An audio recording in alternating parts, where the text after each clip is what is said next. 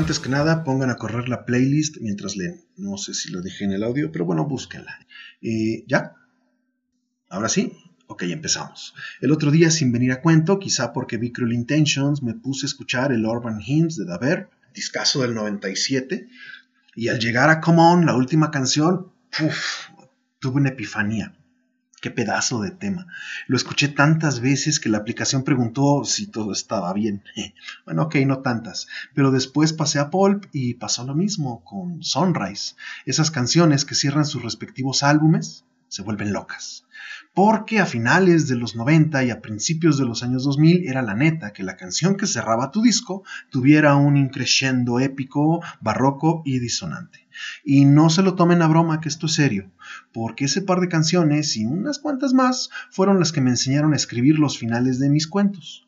Todo era siempre un intento por emular esta misma sensación de equilibrio entre el vértigo musical y el desasosiego, pero en un nivel textual si lo logré o no, ya es otra cosa, pero la intención ahí estaba, en esas canciones. Por eso les traigo esta lista y no la semblanza de, no sé, los 30 años del Bossa Nova de los Pixies o la mayoría de edad de Turn on the Bright Lights o cualquier cosa.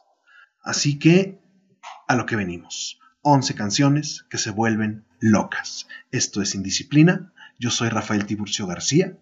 Bienvenidos.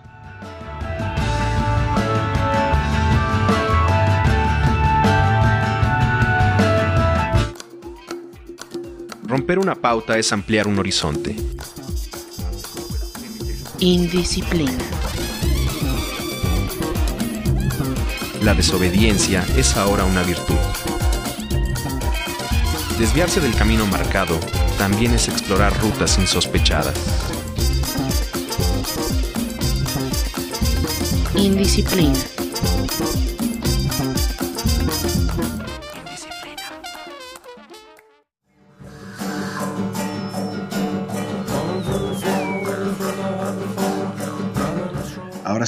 A lo que venimos. Como este ejercicio será casi deportivo, hay que ir en orden y establecer reglas. Reglas. Reglas. Un punto por cada canción que se vuelve loca.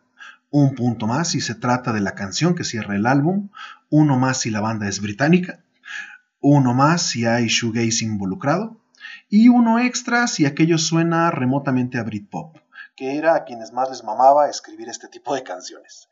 En orden más o menos cronológico y sobre todo en el orden del número del track del álbum, comenzamos.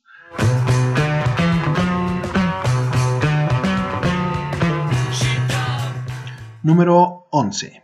A Bulldog. The Beatles. 1969.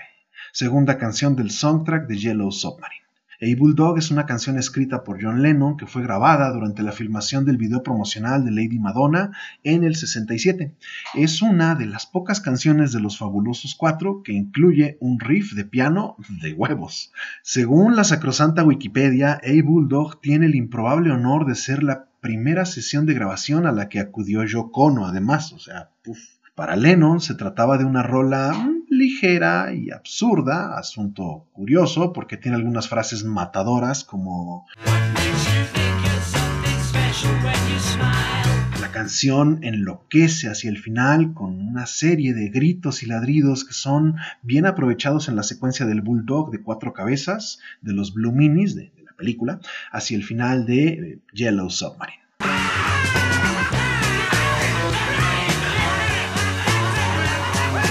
Veredicto final, dos puntos.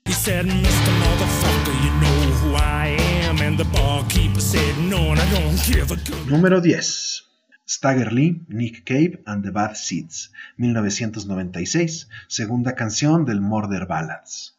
Primero, un poco de contexto. Stagger Lee es un tema folk gringo que narra la historia del asesinato de Billy Lyons por Stag Lee Shelton, eh, en San Luis, Missouri, la Navidad de 1895. La canción se publicó por primera vez en 1911 y pertenece a la tradición de las llamadas Murder Ballads, un subgénero que trata sobre crímenes y muertes espantosas, que suelen situar su narración temporalmente en el periodo previo y posterior al crimen en sí. Eh, cien años después, Nick Cave incluyó una versión alternativa en Murder Ballads. Fiel a su estilo, se trata de una versión más oscura con referencias evidentes. Ambientada en 1932, Stagger Lee ahora tiene una Colt 45, un mazo de cartas y un sombrero Stetson viejo.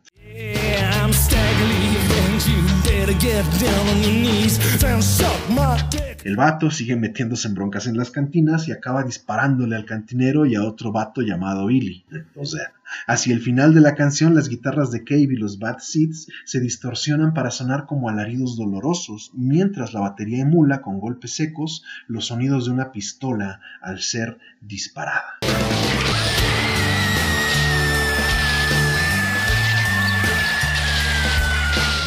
Veredicto final, un punto.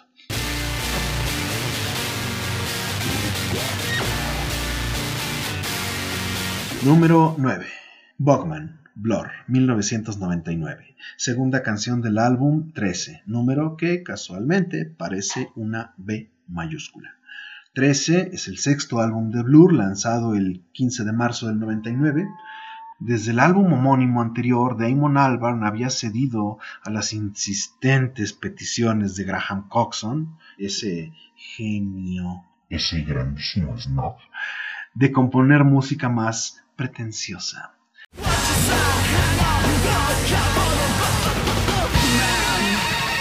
En 13, Coxon lo logró.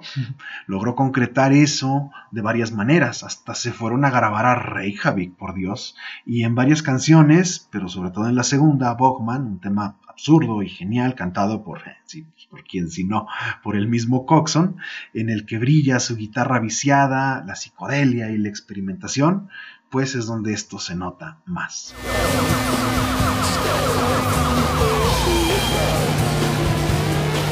espacio es el lugar. Veredicto final, tres puntos.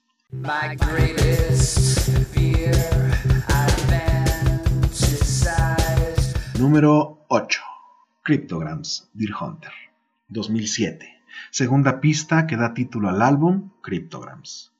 Este álbum se grabó en, en, dos sesiones separadas de un día, con meses de diferencia, ¿no? de la cual salió un álbum dividido en dos partes, musicalmente distintas, ¿no? Obviamente. La primera es más ambiental y la segunda más popera. Brandford Cox canta la canción homónima y, eh, y, muchas otras del disco haciendo un ejercicio de stream of consciousness.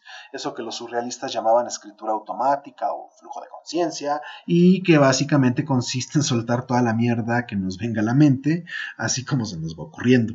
A pesar de, o, o quizá por eso mismo, el disco trata temas como las experiencias de Brandford Cox con su síndrome de Marfan, el, el mismo trastorno genético que hacía que los brazos de Niccolo Paganini fueran inusualmente largos y que, según la leyenda, eran un regalo del diablo que le permitía tocar el violín como un ángel, como un dios.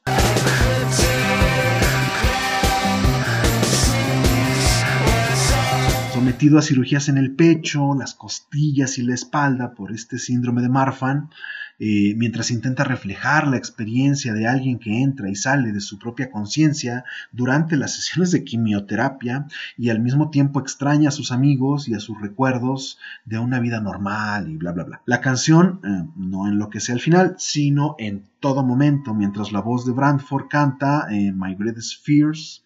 I can't decode a cryptogram whose seed weren't suited.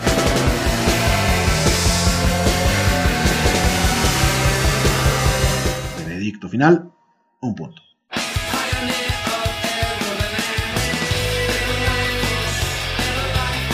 Número 7. Alec Eiffel, Pixies. 1991, tercer tema de Trump Le Monde. Alec Eiffel es un pinche monumento del rock alternativo con toques de shoegaze, que era lo de moda en, en el 91. Eh, se trata de una canción sencilla, compuesta y cantada por Black Francis.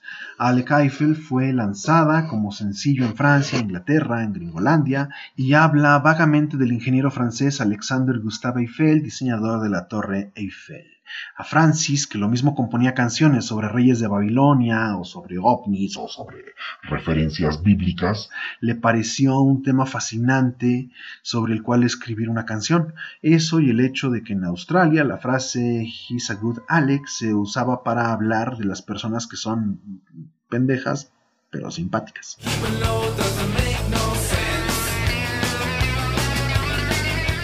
Como no podía ser de otra manera, el video musical se filmó en el interior de un túnel de viento mientras los coros repiten pues, una y otra vez la frase Oh Alexander, I see you beneath the archway of aerodynamics.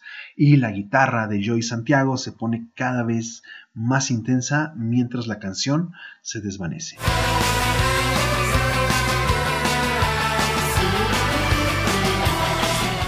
Veredicto final, dos puntos.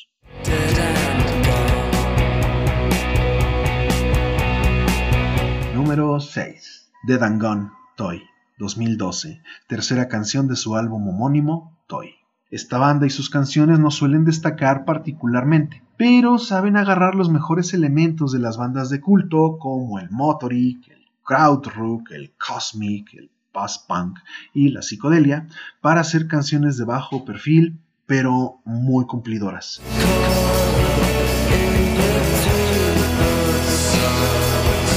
En esta canción, la tecladista española Alejandra Díez aún estaba con la banda y eso se nota, pues enloquece mesuradamente gracias al trance que ella teje, mientras el resto de los instrumentos componen la atmósfera y Tom Dougal repite una y otra vez It comes on strong, Wait till I'm gone, Now I'm really gone, Dead and gone.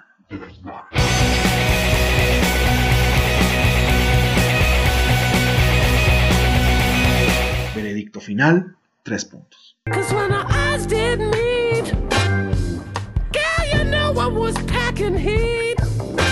Número 5. Debra, Beck, 1999. Última canción de Midnight Vultures.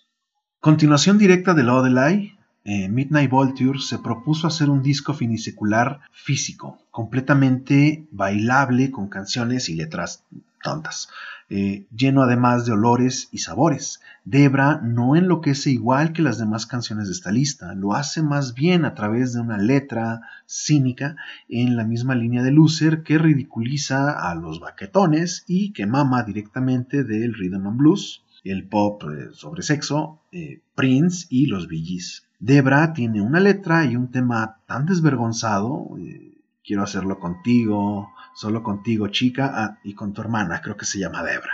Y con tu hermana, creo que se llama Debra.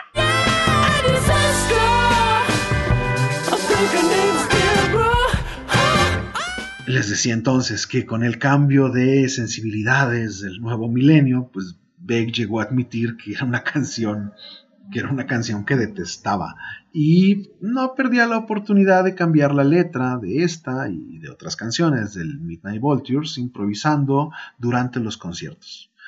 Y nosotros quejándonos de Café Tacuba, habráse visto.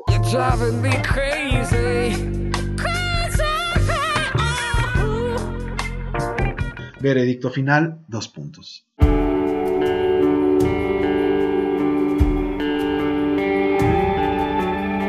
Número 4, Untitled Ache, o también conocida como canción pop o Poplagit, Sigur Rós. 2002, última canción del álbum, eh, ya saben, este, entre paréntesis, eh, también llamado eh. Eh, es el tercer álbum de estos pretenciosos islandeses. eh, y bueno, Poplagit, la canción pop, pertenece a la mitad azotada y sombría del álbum.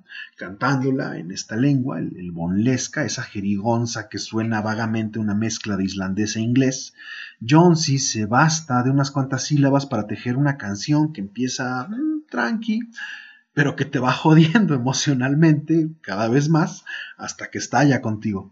Para darme a entender mejor, eh, pondré acá una reflexión que rescaté de la muerte de mi propio abuelo en 2008, que dice más o menos así. El increciendo y los tambores tronarían en mi interior como una tormenta. You sigh long, you sigh, then you, then you.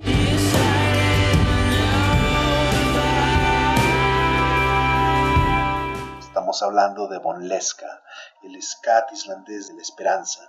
Tal como preví, Mutsumi-chan apareció en la puerta. Habíamos hecho una breve tregua luctuosa. No insistió tanto como yo creía, solo me quitó el teléfono y lo apagó. Terminé la canción en mi cabeza. Antes de entrar la detuve y le dije, la vida es como navegar en una balsa de Greenpeace por los mares árticos. Por un lado tienes a un japonés, hijo de la chingada, apuntándote con su arpón, y por el otro una ballena a punto de hundirte de un coletazo. Ella me miró acostumbrada a mis desvaríos y entramos.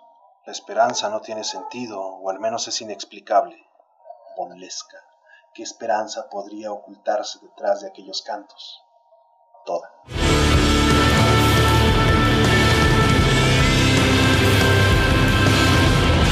Veredicto final 3 más 1. Crédito extra por ser la canción que siempre tocan al final de todos sus conciertos desde hace 19 años.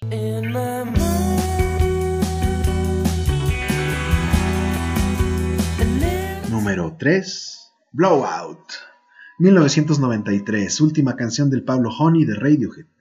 Eh, Pablo Honey. Pablo Honey es un buen disco. ¿Podemos pasar a otra cosa? Sí, tiene creep y bla bla bla. Pero su exploración adolescente de los suburbios británicos y la autoconciencia hacen de este un disco alternativo eh, único en su tipo, con cambios de acordes muy prog y letras bastante desafiantes, de hecho. La canción que cierra este disco no podía ser otra que Blowout, un shoegaze épico que finiquita el álbum justamente como una explosión. Tom York sentencia sin piedad. eh, todo lo que toco, todo lo que toco se convierte en piedra, todo envuelto en algodón, todo envuelto en un saco de azúcar.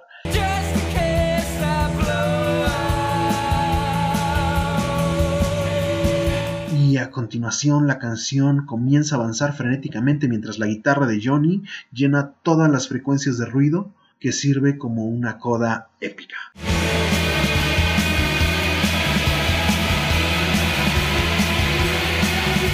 Veredicto final, 4 puntos. Sorry, pero en el 93 los de Oxfordshire aún no le entraban al, al Britpop. I used to hate the sun because it shone on everything I'd done. Número 2. Sunrise. Pulp. 2001. Última canción de Will of Life y última canción grabada de Pulp. Con Will of Life, eh, Pulp pretendía alejarse de la desilusión del This is Hardcore. El disco presenta un sonido más orgánico y un énfasis en la naturaleza. El propio Jarvis Cooker llegó a mencionar en alguna entrevista, eh, nunca me fijé en la naturaleza cuando era niño. Pensé que todos estaríamos viviendo en estaciones espaciales o, o metrópolis flotantes, pero después de This is Hardcore llegó el momento para volver a cosas más simples, como esta.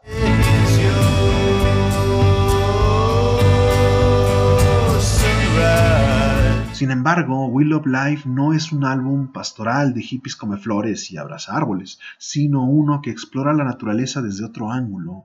Es el caso de Sunrise, que plantea un encuentro con el sol del amanecer justo antes de que ocurra, luego de una desvelada infame. Eh, de repente el sol sale por el horizonte y ¡boom! Toda criatura viviente empieza a despertar, las flores se abren, los pájaros cantan y tú sigues enfiestado y cayéndote de borracho mientras tratas de reaccionar ante el amanecer.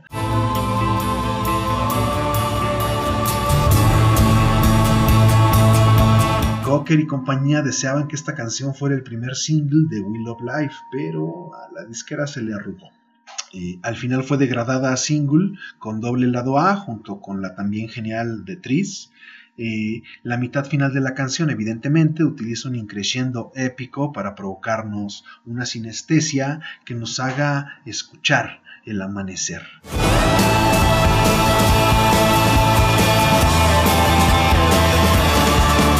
Veredicto final, 4 puntos.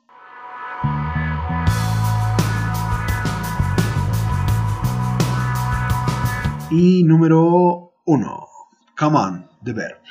1997, última canción de Urban Hymns y principal culpable de este podcast. De Urban Hymns eh, se han escrito muchas cosas y todas más interesantes que la canción que cierra el álbum, como su recepción crítica y comercial, ya saben, fue número uno en ventas en el Reino Unido, el cabrón, y bueno, también la rapiña pues, que- porque eso fue una vil rapiña, una- un ataque carroñero de los Rolling Stones por el sample de She's Like a Rainbow, con lo que prácticamente, eh, pues sí, ¿no? Eh, Richards y, y Jagger cobran prácticamente todas las regalías por Bittersweet Symphony, los muy tremendos hijos de... La canción enloquece más o menos a partir de la mitad, pero de forma doble, porque así como ella misma descoloca el final del álbum con su cambio abrupto de timbre respecto a las otras canciones, la propia canción se debraya a partir de la mitad con un montón de frases e insultos que Richard Ashcroft mienta sin ton ¿no? Grita cosas como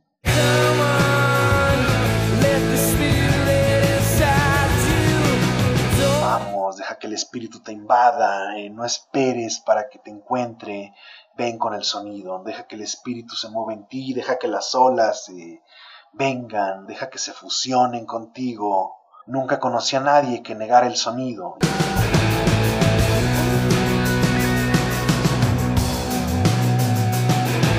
Y después empieza, pues ahora sí, a mentar madres y, a decir maldiciones sin son, ¿no?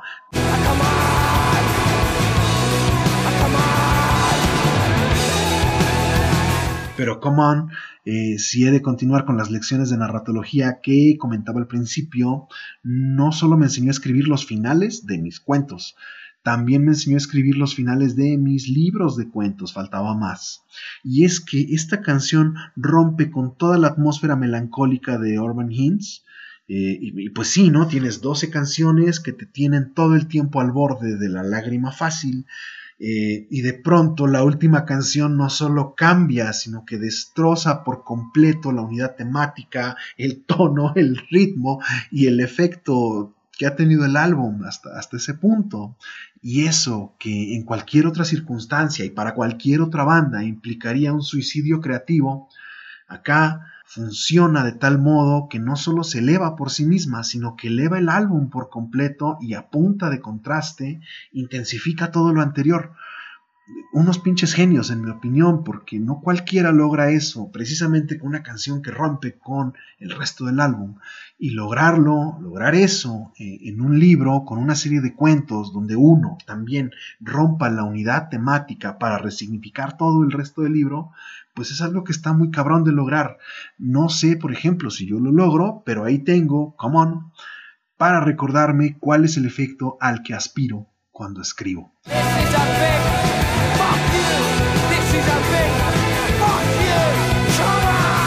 Así que tenemos una indiscutible ganadora, se vuelve loca. Se trata de la canción que cierra el álbum. La banda es británica, hay shoegaze involucrado y aquello suena remotamente a Britpop. Eh, cinco puntos y gracias por participar.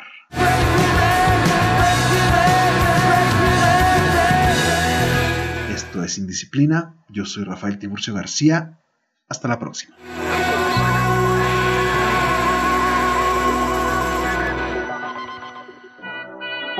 Más de laboratorios Anima.